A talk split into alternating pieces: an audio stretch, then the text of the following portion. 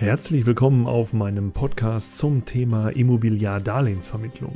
Der Podcast hilft Ihnen zur Vorbereitung auf die Sachkundeprüfung oder einfach dabei, Ihr Wissen etwas aufzufrischen. Mein Name ist Dominik Rauschmeier und in der sechsten Folge geht es um das Grundstück. Berlin, irgendwo am Kurfürstendamm, mitten in der Stadt, wo es nach Busverkehr und Currywurst riecht.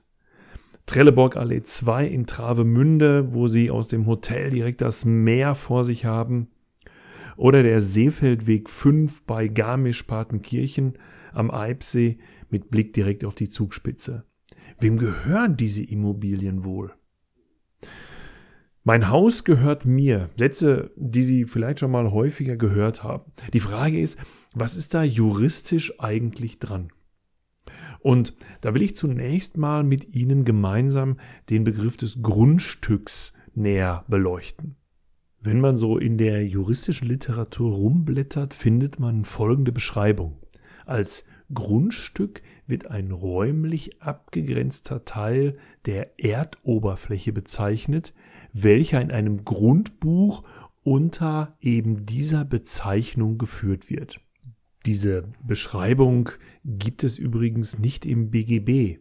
Die Juristen kennen in Deutschland eigentlich keine Legaldefinition. Also eine Definition, die irgendwie im Gesetz steht, kennen die Juristen gar nicht. Man leitet das immer so ab, den Begriff des Grundstücks. Was aber im BGB dann tatsächlich steht, ist das, was mit dem Grundstück zusammenhängt. Und da sind die Paragraphen 94 fortfolgende im bürgerlichen Gesetzbuch sehr, sehr interessant. In Paragraph 94 des bürgerlichen Gesetzbuches steht, zu den wesentlichen Bestandteilen eines Grundstücks gehören die mit dem Grund und Boden fest verbundenen Sachen, insbesondere Gebäude, sowie Erzeugnisse des Grundstücks, solange sie mit dem Boden zusammenhängen. Das bedeutet, in Paragraph 94 hat der Gesetzgeber reingeschrieben, dass wesentlicher Bestandteil eines Grundstücks das Gebäude ist. Also das Haus, was oben drüber steht. Und weitere Bestandteile, die mit dem Grundstück fest verbunden sind, sind zum Beispiel fest im Boden verankerte Zäune oder die Ernte zum Beispiel. Das heißt, wenn wir es genau nehmen, dass der Gesetzgeber des bürgerlichen Gesetzbuches gar nicht das Haus selbst regelt, sondern immer nur von Grundstücken spricht. Und in der Folge 5 haben wir über den Notar gesprochen, und da haben wir festgestellt, dass er ins Grundbuch guckt, wer Eigentümer des Grundstücks wird. Und jetzt wird es im Grunde genommen auch klar, warum der Gesetzgeber in Paragraph 311b im BGB davon spricht, dass wenn ich das Eigentum an einem Grundstück erwerben möchte, ich zum Notar muss. Weil der Gesetzgeber im BGB nur Grundstücke kennt. Und das, was mit dem Grundstück fest verbunden ist.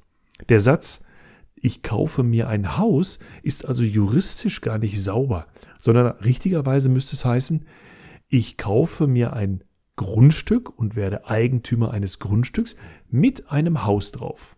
Neben den wesentlichen Bestandteilen eines Grundstücks gibt es auch noch bewegliche Sachen, die nach Paragraph 97 dem wirtschaftlichen Zweck der Hauptsache zu dienen bestimmt sind. Ach, Hört sich furchtbar an. Eigentlich relativ simpel. Der Schlüssel zur Eingangstür zum Beispiel, also der Hausschlüssel oder eine Standardküche, das sind Teile des Grundstücks, die zwar beweglich sind, aber dem wirtschaftlichen Zweck des Grundstücks dienen. Die werden im BGB dann auch als sogenanntes Zubehör bezeichnet. Und von den Grundstücksarten gibt es natürlich auch eine Menge. Es gibt bebaute und unbebaute Grundstücke, gemischt genutzte Grundstücke, Geschäftsgrundstücke, Mietwohngrundstücke, sonstige bebaute Grundstücke. Die Unterscheidung ist eigentlich nur fürs Steuerrecht wirklich interessant. Ob ein Grundstück bebaut ist und unbebaut ist, ist natürlich auch für den Kaufpreis von Interesse und wie das Haus, was wesentlicher Bestandteil des Grundstücks ist, aussieht, ist natürlich auch spannend, ist vom Grundsatz für den BGB-Gesetzgeber, was den Begriff des Grundstücks angeht, aber erstmal egal. Der Wert des Grundstücks hängt auch entscheidend davon ab, welchen Entwicklungsstand das Grundstück schon hat. Ist es ein reiner Acker, auf dem die Landwirte etwas anbauen oder ein Waldstück, dann nennen wir das Ackerland oder land- und forstwirtschaftliches Grundstück. Dann kann das Grundstück irgendwann mal sogenanntes Bauerwartungsland werden. Grundstücke, die zum Beispiel nach einem Flächennutzungsplan von der Gemeinde herausgesucht worden, weil sie zur Bebauung geeignet sind und vielleicht in absehbarer Zeit irgendwann mal bebaut werden sollen.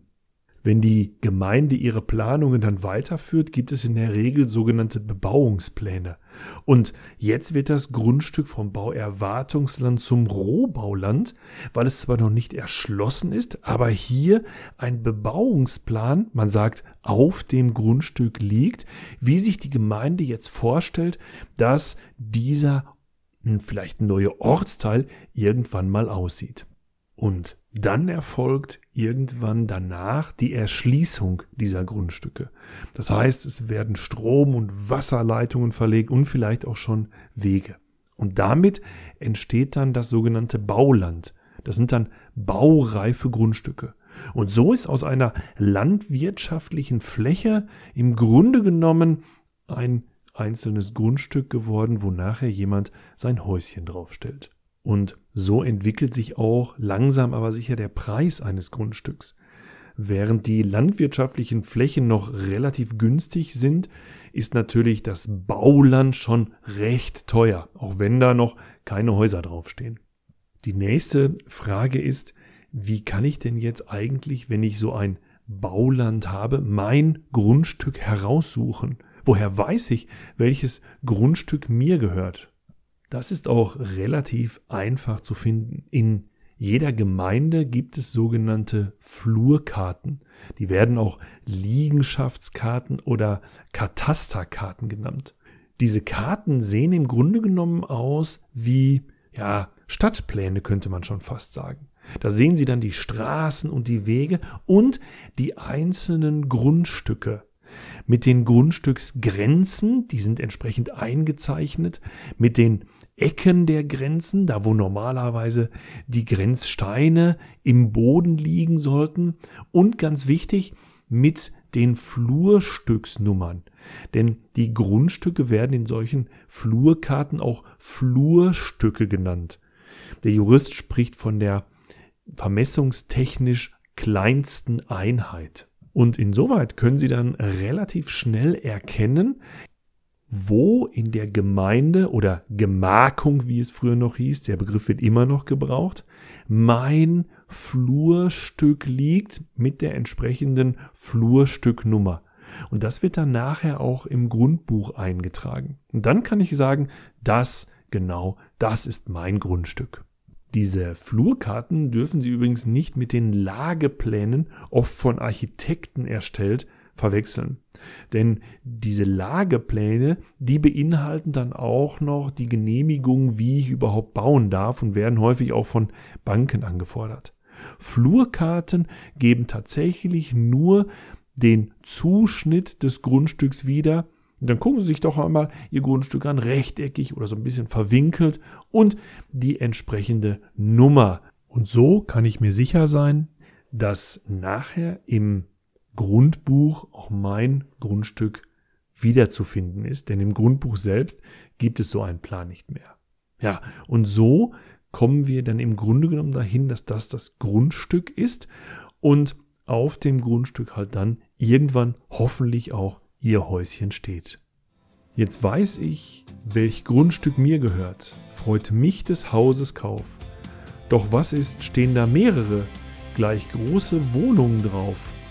Ich freue mich auf die nächste Episode, bedanke mich für Ihre Zeit und Ihr Ohr und wenn Ihnen mein Podcast gefällt, lassen Sie es mich auf den verschiedenen Medien wie Facebook oder Instagram wissen. Wenn Sie mit mir in Kontakt treten möchten, möglicherweise weil ich Ihnen bei der Vorbereitung auf die Sachkundeprüfung noch weiterhelfen soll, finden Sie mich auf www.richtig-kommunikativ.de. Es grüßt Sie aus dem schönen Hagen in Westfalen Dominik Rauschmeier.